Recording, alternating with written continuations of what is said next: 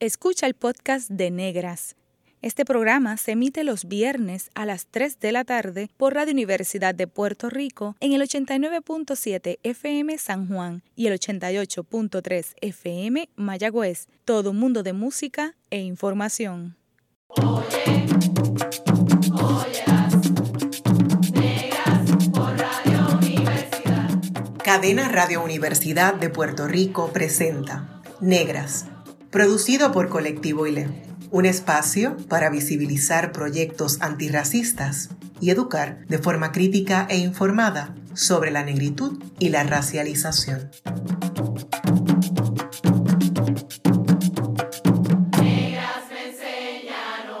Hoy en Negras, Luz Franco Ortiz, Elianivet Calcaño Rivera, celebramos las octavitas de Navidad con integrantes del grupo La Tertulia Boricua desde el área de la Bahía en California. Nos acompañan Susana Freiber Pérez, Silvia Torres, Reina León, José Manuel Mani Martínez y Dizzy Jenkins. Bienvenidas a Negras. Gracias, gracias. Muy honrada por poder participar en este programa y podernos dirigir a la audiencia en Puerto Rico. Silvia Torres nació en Ponce, estudió en la UPR Mayagüez y luego migró a California. Allí cursó estudio en la Universidad de Berkeley. Actualmente es maestra en una escuela de doble inmersión en la ciudad de Berkeley. Además, es cofundadora de la Tertulia Boricua. Susana Pavel Pérez es una poeta con sede en Oakland y cofundadora de la Tertulia Boricua junto a Silvia Torres. Su trabajo ha sido publicado en varias revistas literarias y, antologías en radio y ha declamado en vivo desde San Francisco hasta San Juan. Aunque a Susana le apasiona la poesía, todavía no está lista para dejar su trabajo diurno en la Clínica de la Raza en Oakland, California, donde ha trabajado como médica auxiliar desde 1980.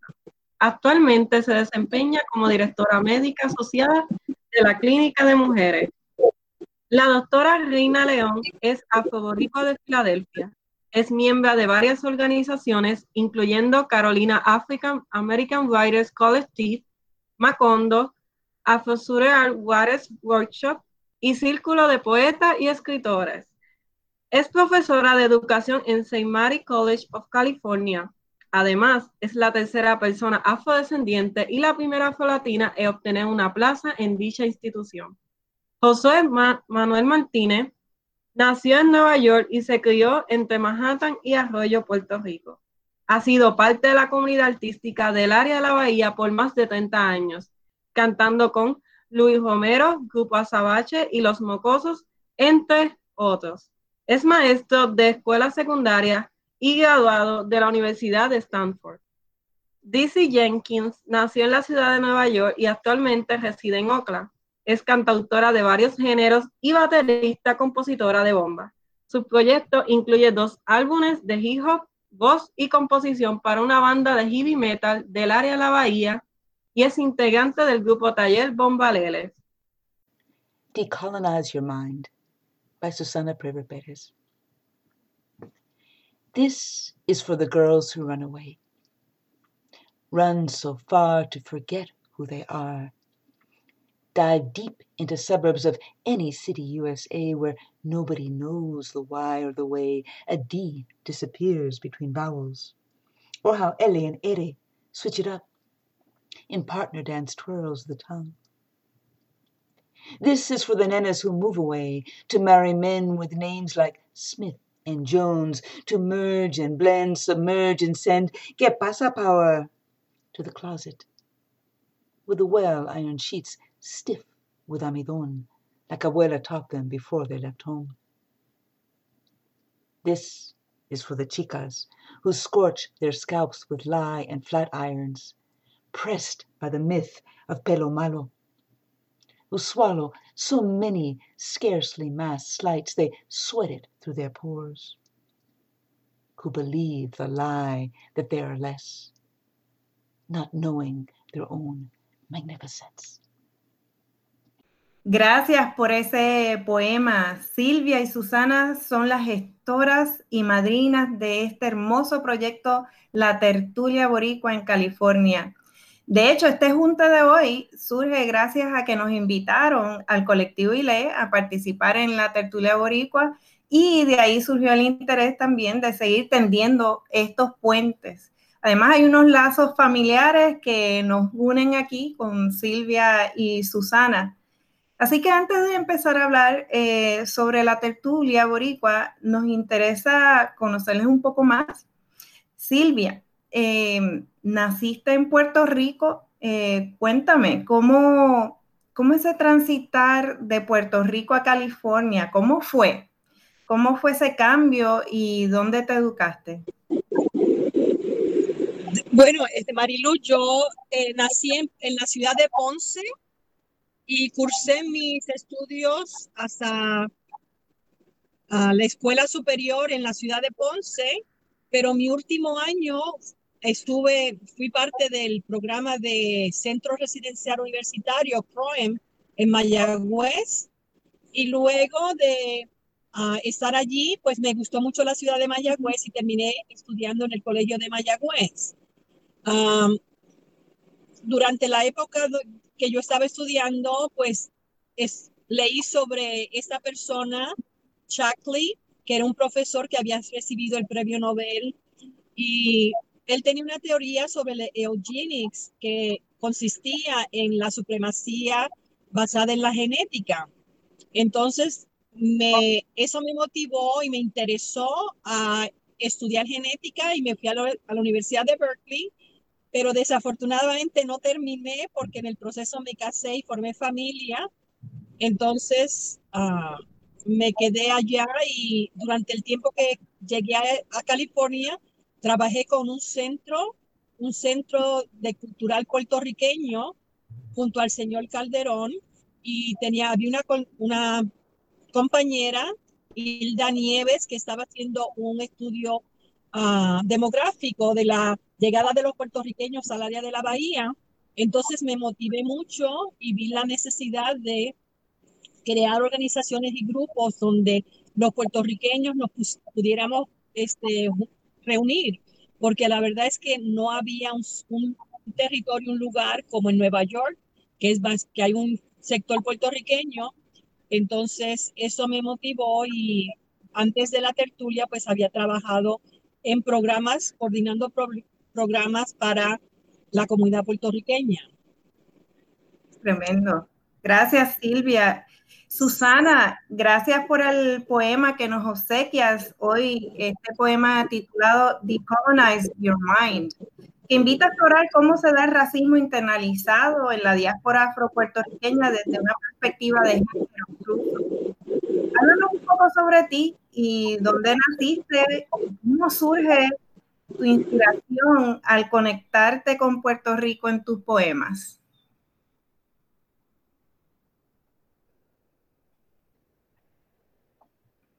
Bueno, entonces, ese, poema en particular salió de un viaje eh, en avión, yo saliendo de la isla, eh, unas mujeres que pues tenían sus raíces puertorriqueños, pero habían prácticamente uno puede decir, los habían tirado en la basura pensando que tenían que separarse de la comunidad uh, puertorriqueña para superar, porque como hay tanto racismo en los Estados Unidos, sus papás habían dicho pues que, que, eso fue negativo. Y, eso me, me, afectó mucho, entonces salió el poema de, cómo es que uno va a tirar la, la, la tesora, digo, la, la, olla, que es la, la, cultura puertorriqueña.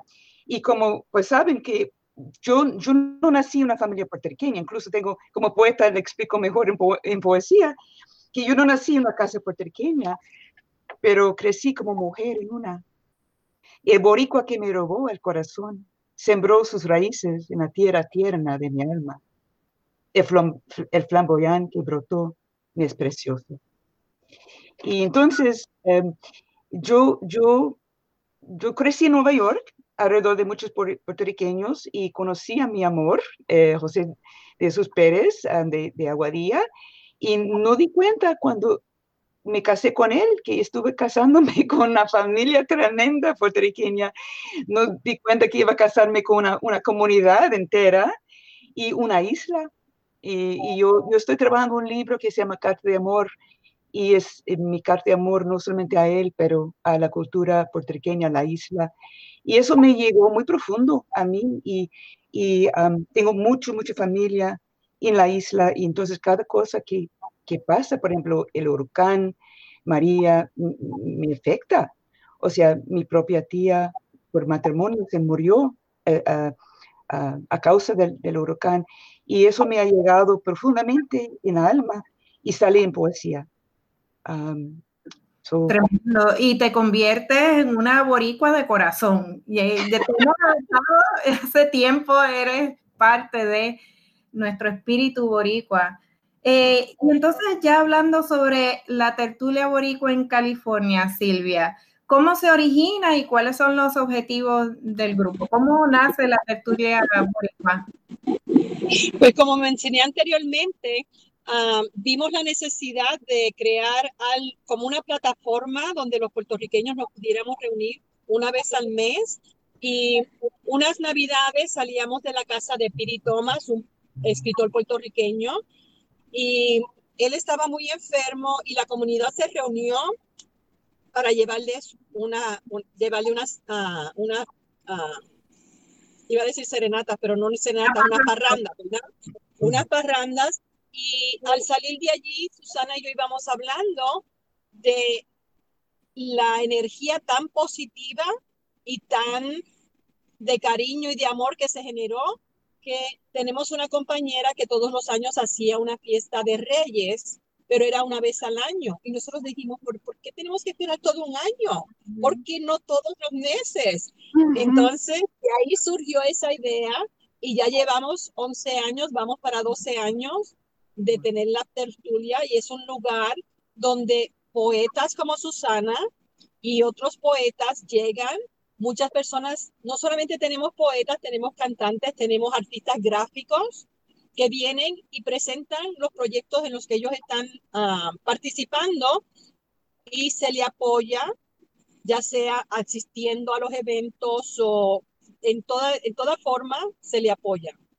Entonces ha sido muy muy bonito. Siempre me recuerdo una de las compañeras que, que dijo que al llegar a la tertulia se sentía como haber llegado a casa, porque mm. la mayor parte somos personas conscientes que apoyamos otras causas, pero no teníamos nuestra propia, propia causa para mover hacia el frente. Entonces, a través de la cultura, la música, el baile, la comida, estamos promoviendo la cultura puertorriqueña. Tremendo. Gracias, Silvia. Y Susana, si quieres abordar un poco más sobre cómo es que se da este junte y, cuál es la necesidad, ¿verdad? ¿Qué, qué, áreas está cubriendo eh, la tertulia boricua al llevar a cabo estos juntes en el área de la bahía?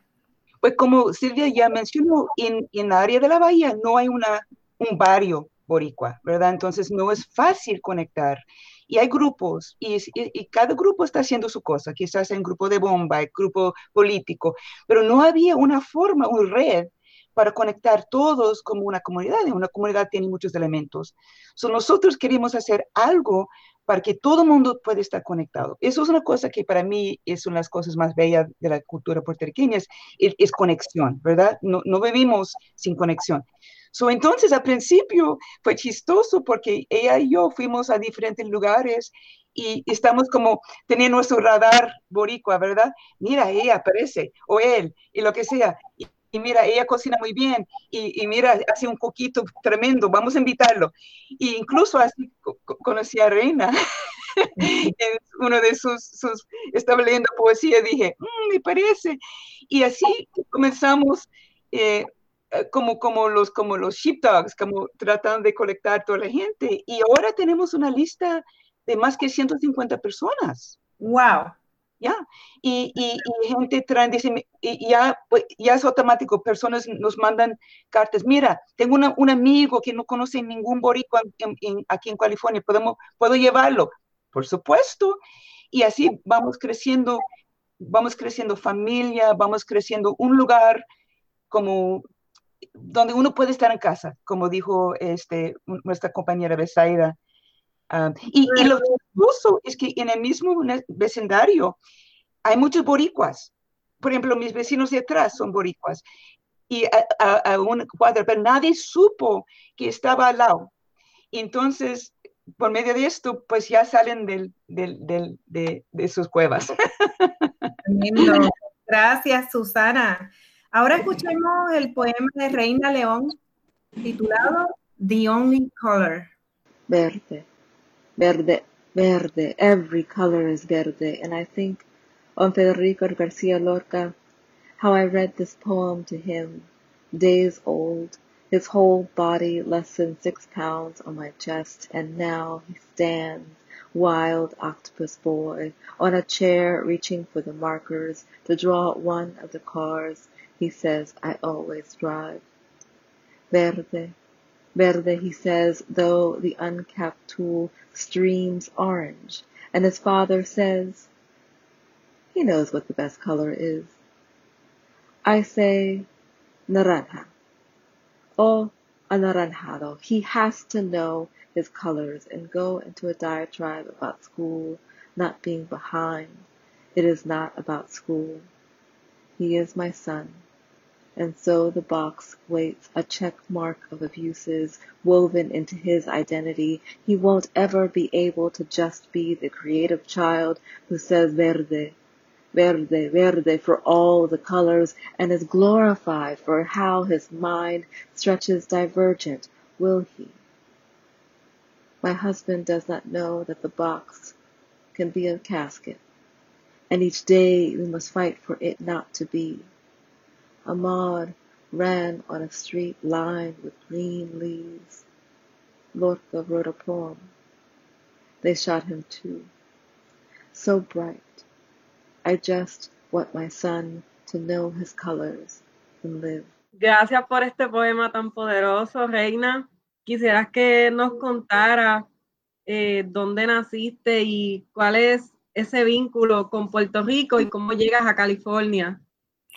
Gracias. y primero, gracias por la invitación. Es mi primera entrevista en español en toda mi vida. Y por esto ah, tengo que,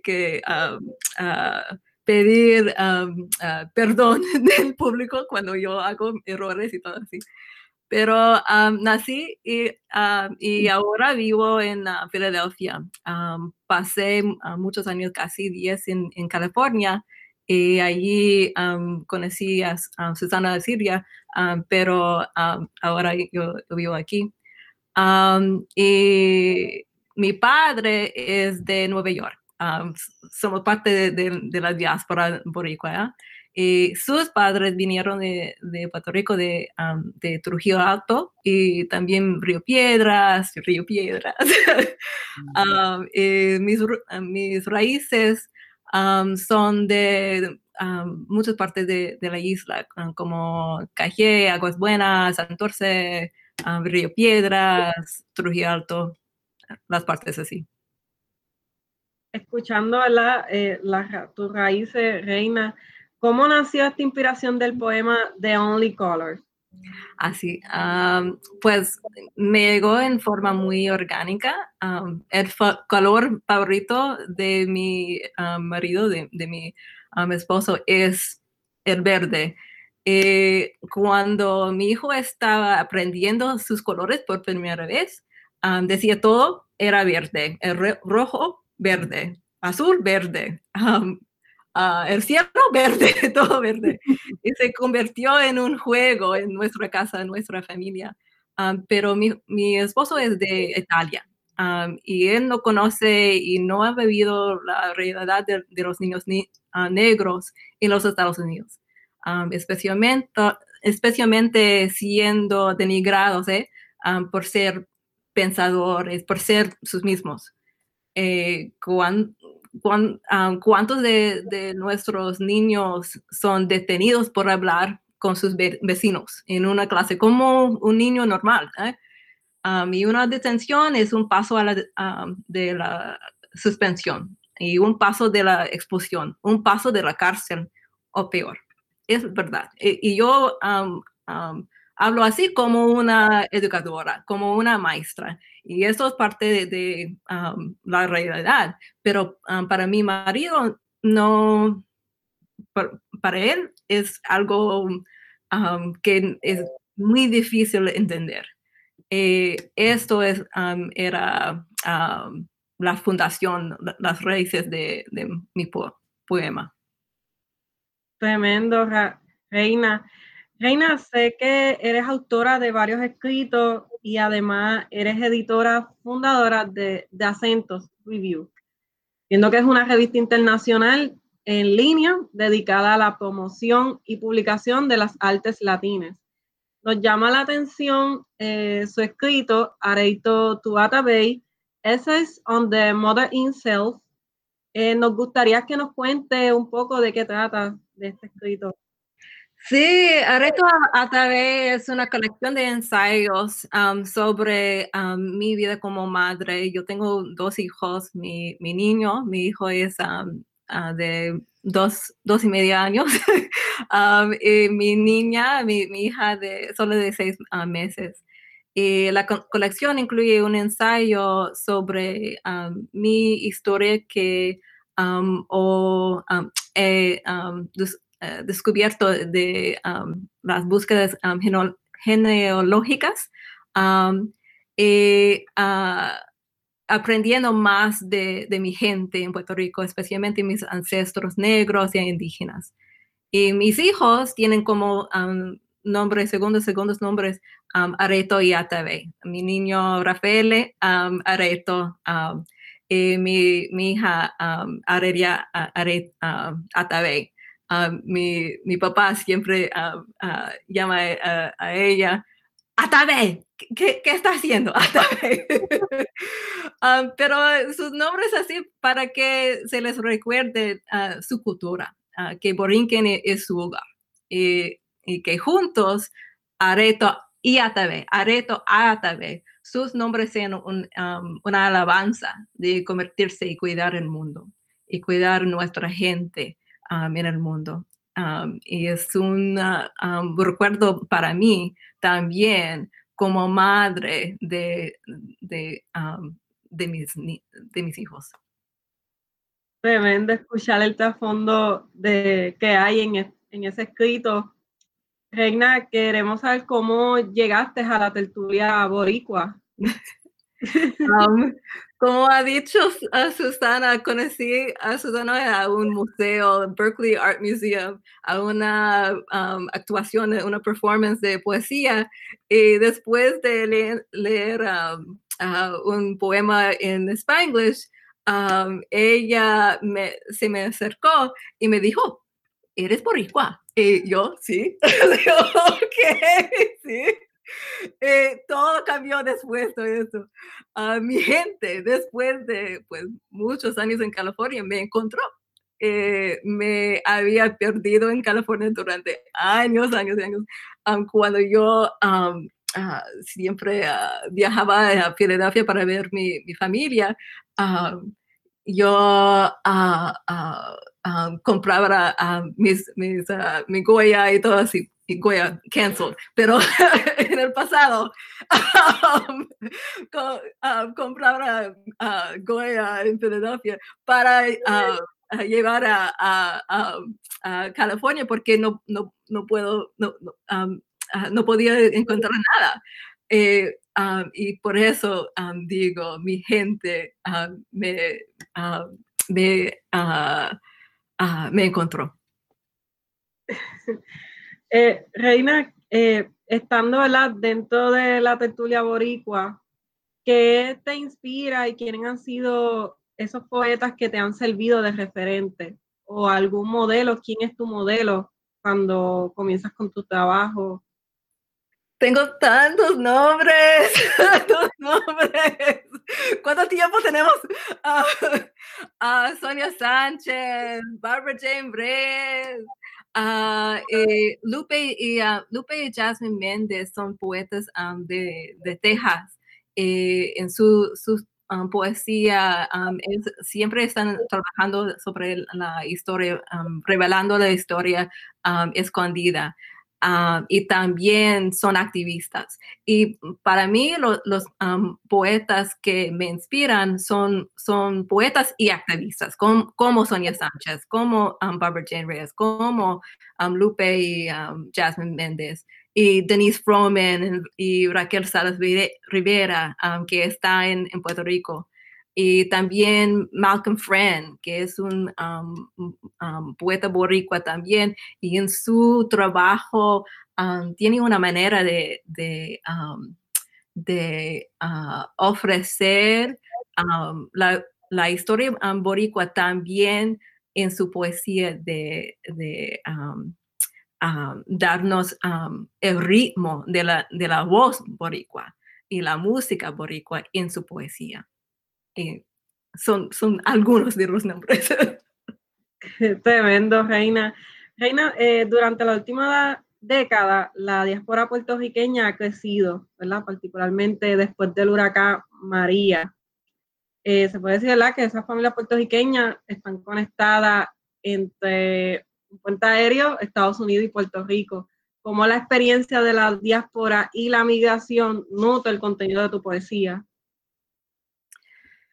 Sí, los últimos años he estado obsesionada con descubrir la historia y, información de, mi familia y mis antepasados, porque esta búsqueda es, es una manera de, compartir con la gente en, la isla también, porque mi búsqueda es, es la búsqueda de todo. Es, es una, ah, es un, un rezo, una oración a nuestros antepasados. y porque los antepasados, los ancestros, cuando yo he um, ah, descubierto que, cuando yo golpea la puerta para hablar, para saber más, los antepasados, los ancestros, abren la puerta y dicen sí, sí, yo ah, tenemos fuerza para, para, ti, tenemos amor para ti, tenemos memoria para ti, tenemos todo. Eh, estos regalos para ti en este momento para sobrevivir, para, para, para bailar en este mundo, que sí hay problemas, huracanes y así, pero tenemos este poder para, para darte un regalo del futuro. Gracias, Reina. Reina, sé que eres profesora universitaria en California. ¿Qué retos has enfrentado como mujer afroboricua en el escenario académico? Ah, demasiados, por enumerarlos. Ah, y digo que todos enraizados, en mi negritud, mi latinidad, mi identidad de género.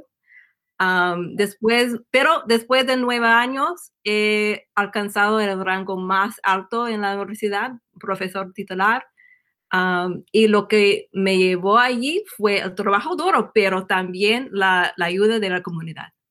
Y todo por mí es conectada a, la comunidad, como la tertulia. En breve regresamos con Negra, continuaré dando, dialogando con Afro Boricua desde la diáspora que forma parte de la tertulia Boricua en California. Sigue en sintonía con Radio Universidad de Puerto Rico.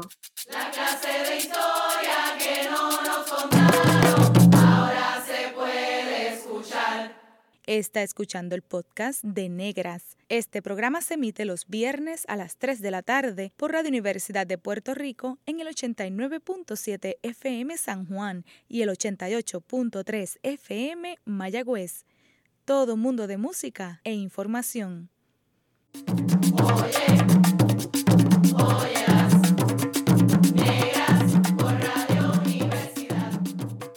1868, mes de diciembre, día 23, fue cuando ocurrió el grito de Lares, después de proclamas contrapeninsulares escritos por don Ramón Emeterio Betances. Junto a su segundo y otros disidentes, formó la rebelión por el bien de su gente. Tuvieron que hacerlo antes de lo planeado, porque los españoles se habían enterrado. Pero ya estaban cansados, enojados y frustrados, dispuestos a morir que seguir colonizados. En la hacienda de Rojas medio mil se reunieron y a caballo y a pie pa'l pueblo cogieron. Capturaron comerciantes, políticos y policía y antes del nuevo día ocuparon la alcaldía. La República Nueva fue proclamada sin resistencia y don Francisco Ramírez ascendió a la presidencia. Todo esclavizado que mostró solidaridad fue declarado ciudadano y ganó su libertad. Pero marchando a San Sebastián el día siguiente fue que las cosas se pusieron calientes. Las fuerzas rebeldes fueron sorprendidas y retirándose a Lares sufrieron pérdidas. La milicia española probó ser demasiada y al fin la insurrección quedó aplastada. El grito de Lares sirvió como cuento preocasionario para los imperialistas temiendo actos revolucionarios. La ideología conservativa arrasó con nuestra islita. Y si vamos a ser sinceros, aún hoy día, con todo lo que ha pasado, con todo lo que hemos aguantado, lo más que duele es que está igualita. Usted está escuchando Negras inspiradas en la grandeza de nuestras ancestras. Las saludan Mariluz Franco Ortiz e Ilia Vinet Calcaño Rivera. Hoy hablamos sobre poesía afropuertorriqueña desde la diáspora con Susana Preiber Pérez, Silvia Torres, Reina León, Manny Martínez y Dizzy Jenkins, quienes forman parte de la tertulia boricua en el área de la Bahía, en California. Pues Manny, bienvenido al programa. Te criaste en Nueva York y en Arroyo, Puerto Rico. ¿Cómo fue ese proceso de crianza? Um, primero que nada, hola, hola, hola. Quiero saludar a mi gente que todavía están allá en la isla, allá en Carolina, en Arroyo, en Guayame, Patilla, en Vega Baja, um, Salinas, Ponce. Um, el proceso de criarme entre Nueva York y Arroyo fue como ¿cómo se dice? Como un choque un sobresalto cultural, ¿verdad? Ah, porque me fui de estar jugando en, en las calles de Nueva York y cogiendo subway y jugando en los, en los basements y techos y con, y con ah, jóvenes de todo, tú sabes, todas, todas partes del mundo. y nos fuimos de allá a casa de mi abuelo, allá en Arroyo, en el campo de Arroyo, allá en la variada Marín. Y fue algo fue un, choque grande, ¿verdad? Porque abuelo tenía gallina, gallo, puerco, una vaca que se llamaba solitaria. Um, y fue, fue, fue fuerte. Un cambio, un cambio definitivamente de la ciudad al, al campo. ¿Y qué representa afirmarte como un hombre afropuertorriqueño desde la diáspora y en ese transitar también? ¿Qué ha representado para ti?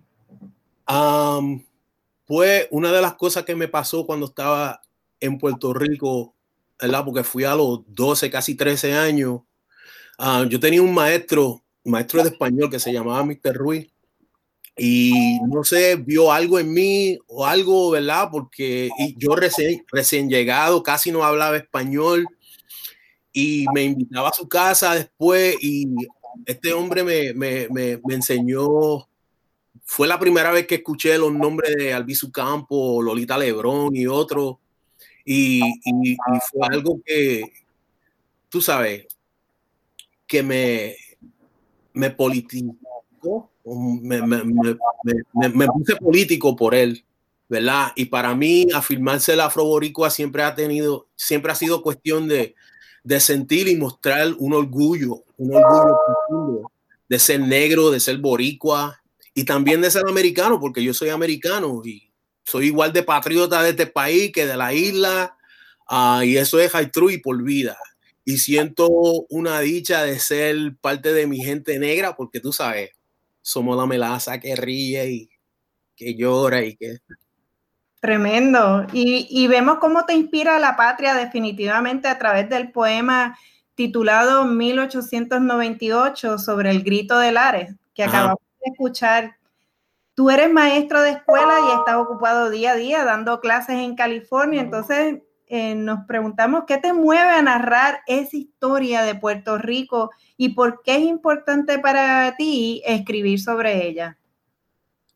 Ah, pues gracias por preguntarme eso. Pues. Ah, como dije anteriormente, mis años de adolescente ahí en la isla me, como que me inculcaron en un sentido de orgullo y de honor y de conciencia y de ser parte de algo que es mucho más grande que, que, ser colonia o Estado Libre Asociado, bandera o... Um, tú sabes, yo creo que nosotros los puertorriqueños somos dichosos por muchísimas cosas, ¿verdad? Que ni puedo explicar. Uh, y mira que nosotros hemos pasado por lo de Caín, ¿verdad? Pero, pero la historia de nosotros recorre, recorre el mundo entero, continente distinto, raza distinta, y eso para mí nos hace especial. Y yo lo siento más en mi alma, en mi ser, que lo que puedo expresar. Y es importante porque la vida sigue y el futuro de nuestra gente cae en nuestras propias manos, nobody else's. Y siendo maestro de humanidades, tú sabes, yo sinceramente creo que por medio de la literatura y de la historia, la, verdadera historia del mundo, es que vamos a darnos cuenta de nuestra humanidad y de las cosas que sinceramente no, no, nos une. Siguiendo esa, esa línea, ¿qué supone para ti declamar temas que denuncian el colonialismo en Puerto Rico? Ay, Vilen. Una pregunta sencilla. sí, claro. Um, bueno, el colonialismo que yo denuncio es más el colonialismo mental. Uh, la corrupción, la religión extremista, la necesidad que sienten los políticos, los políticos de, de engañar, mentirle y aprovecharse de la gente en vez de bregar con el tema de, de unificación cultural o económica y espiritual. Um, así que en cuestión de colonizar, eso es lo que a mí me, me, me choca, ¿verdad?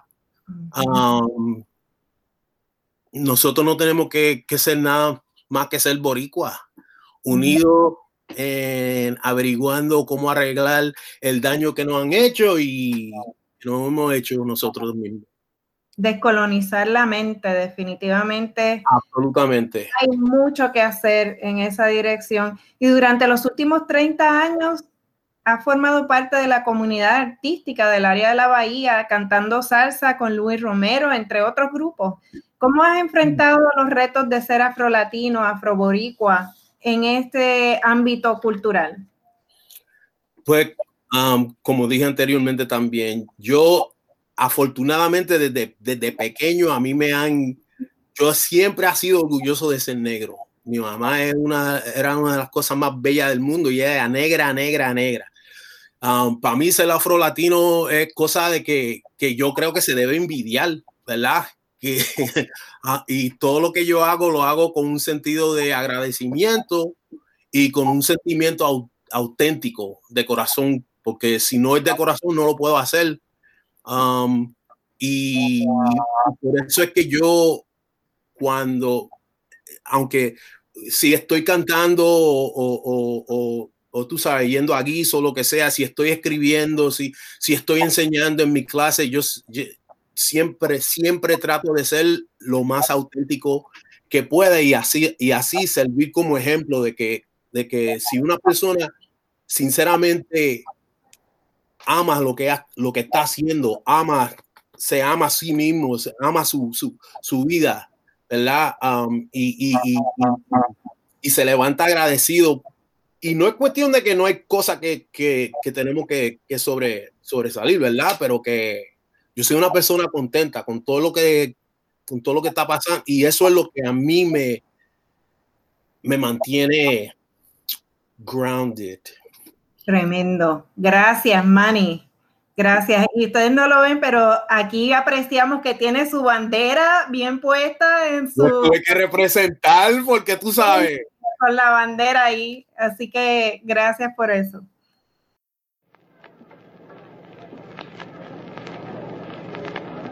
Amados hermanos, a cada generación toca recoger las cenizas de sus mayores. torn.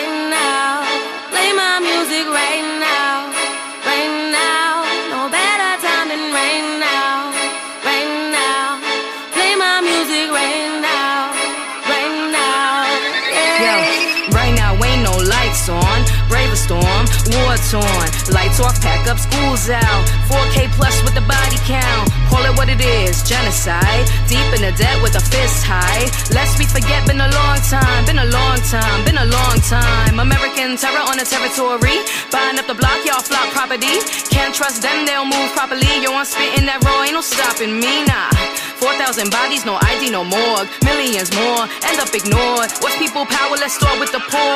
Avenger, he battle ready for war. Never forget where you from. Grito de lares, we beating the drum. Fuck all that bullshit, we repping the slum in Loiza, Guaynabo, Culebra, Nadan, Comerillo, Calleja, y Bonito. Let's go, Cabo Rojo, Cataño, Luquillo, I know.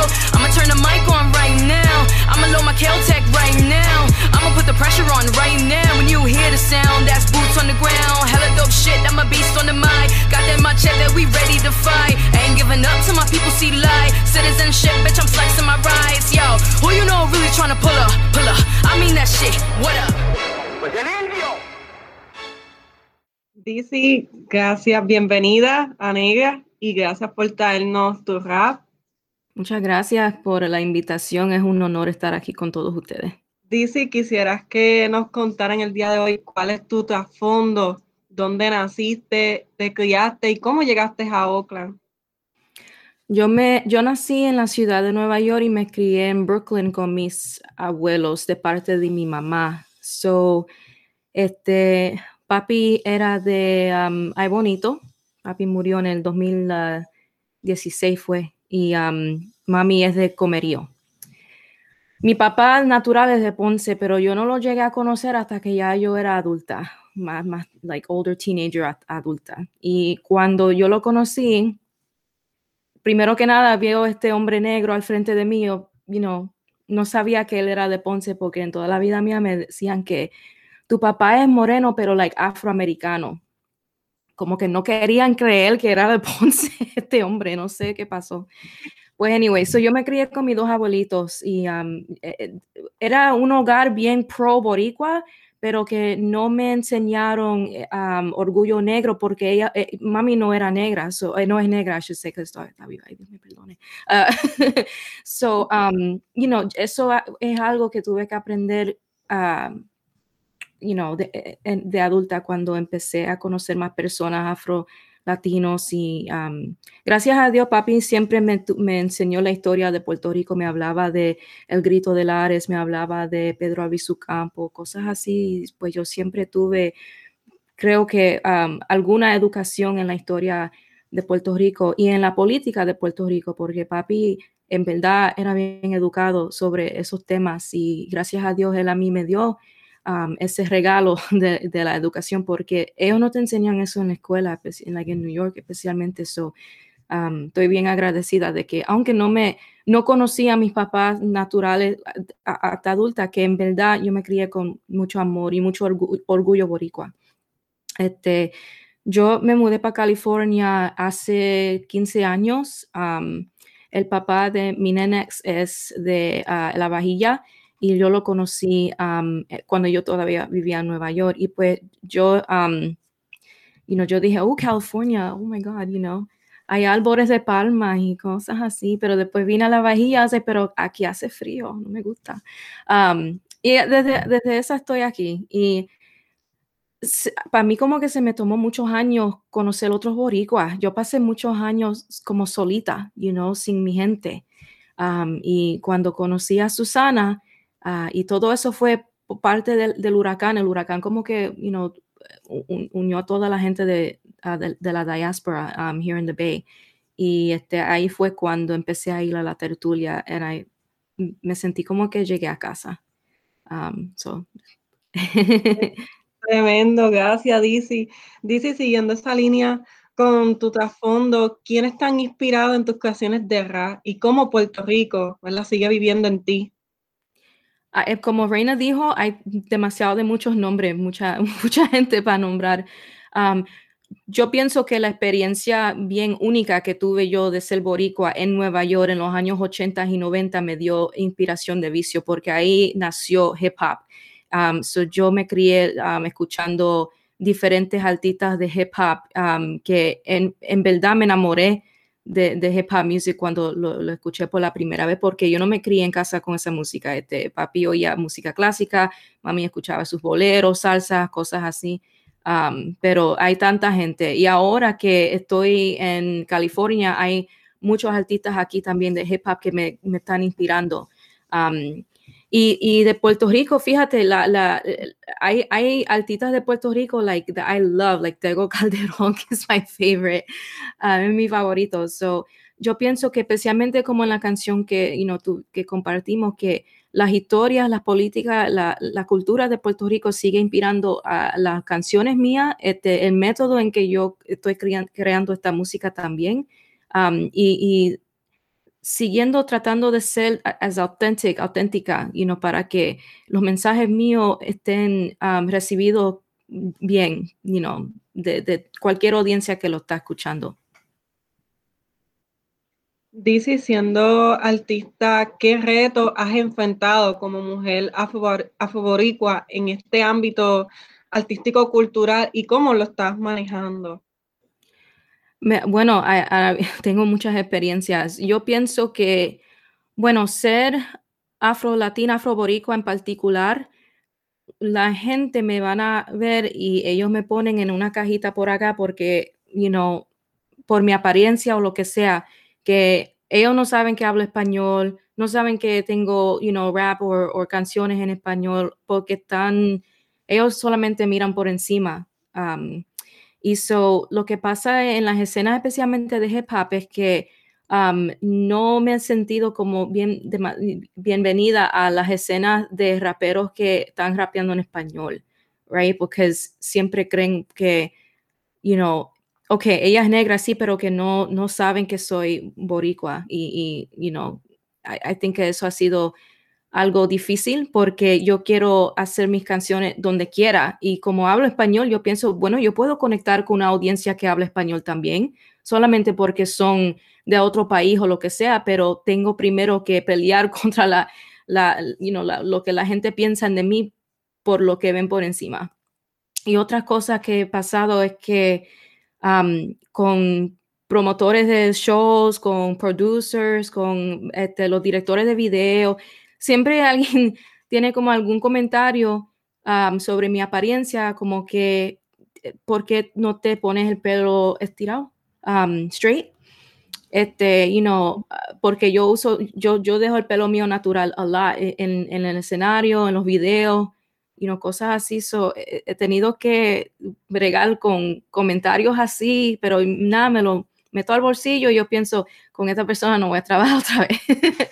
You know, pero uh, yo creo que al último, um, eso también es lo que me sigue, ¿cómo se dice? Like drive, it drives me, um, porque pienso yo que estoy tratando de dejar alguna huella para mi gente, no para otra gente, porque yo lo que hago es para nosotros, para mí, you know, so, um, aunque he tenido esos problemitas como una persona creativa que es afroboricua, um, a, la, a la misma vez yo no dejo, no me dejo,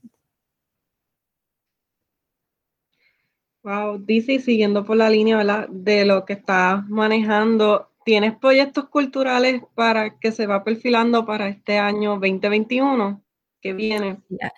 tengo, bueno, gracias a Dios que no tengo mucho, like, uh, muchas canciones que necesito terminar. He grabado uh, parte del álbum tercero mío. me gustaría también el año que viene este, empezar mis clases de bomba otra vez porque el pandémico, no, nosotros no podemos estudiar la bomba como queremos. so, yo creo que para el año que viene me gustaría empezar las clases de nuevo con taller bombalele y seguir aprendiendo de la bomba, estudiando y escribiendo canciones porque me gusta escribir mis canciones de bomba también. So, tengo una colección de canciones de bomba que me gustaría compartir con, you know, con el público y también el álbum tercero. Ah, y como soy cantante de una banda de metal, por ahí estamos nosotros también este, escribiendo canciones de nuevo y seguir siendo creativa, porque yo me meto en todo, en cada género. Excelente, pues gracias por esa información. Y ahora para ir cerrando, si fuera a resumir en una o par de oraciones, ¿con qué sueñan? ¿Qué dirían? Susana, ¿con qué sueñas? ¿Con qué sueñas? Bueno, yo, yo sueño con un Puerto Rico libre, donde y cuando digo libre, no solamente me refiero a lo político, me, refiero también libre de racismo, libre, libre de racismo, ah, libre de ah, violencia contra la mujer, libre en todo el sentido de la palabra, no limitado por solamente la política y el estatus colonial en que vivimos. Gracias, Susana. Reina, ¿con qué sueñas? Sí, quiero sueño que mi gente sea libre, como ha dicho Silvia, y también que, la isla y nuestra, nuestra gente en la diáspora, pero la isla es fundación como Atabé. Atabé se, se, la dio la luz a su misma, ¿ah?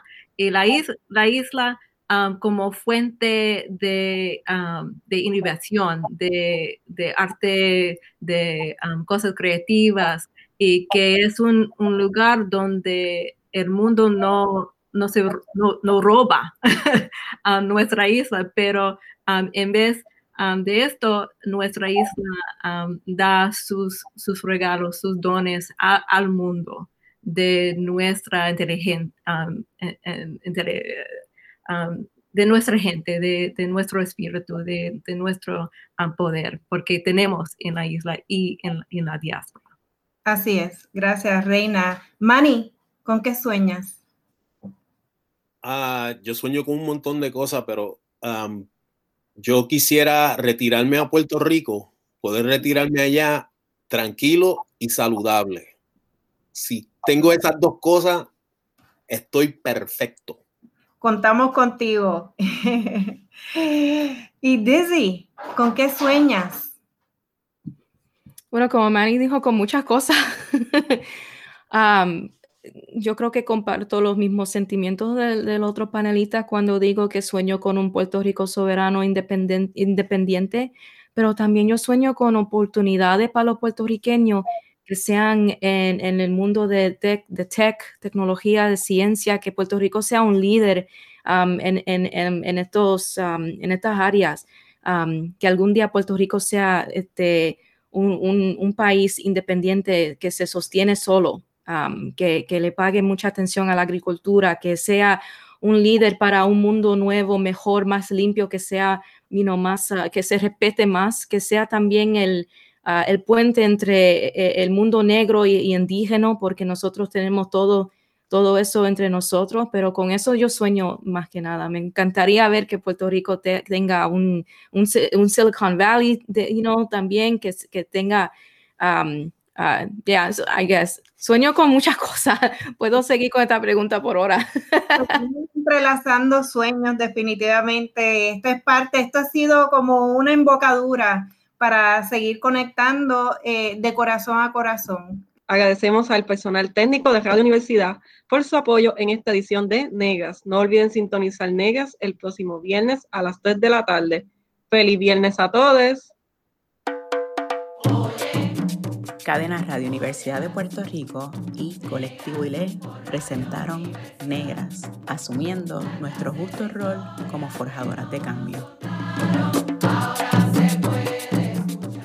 Acaba de escuchar el podcast de Negras. Le invitamos a que nos sintonice los viernes a las 3 de la tarde por Radio Universidad de Puerto Rico en el 89.7 FM San Juan y el 88.3 FM Mayagüez. Todo un mundo de música e información.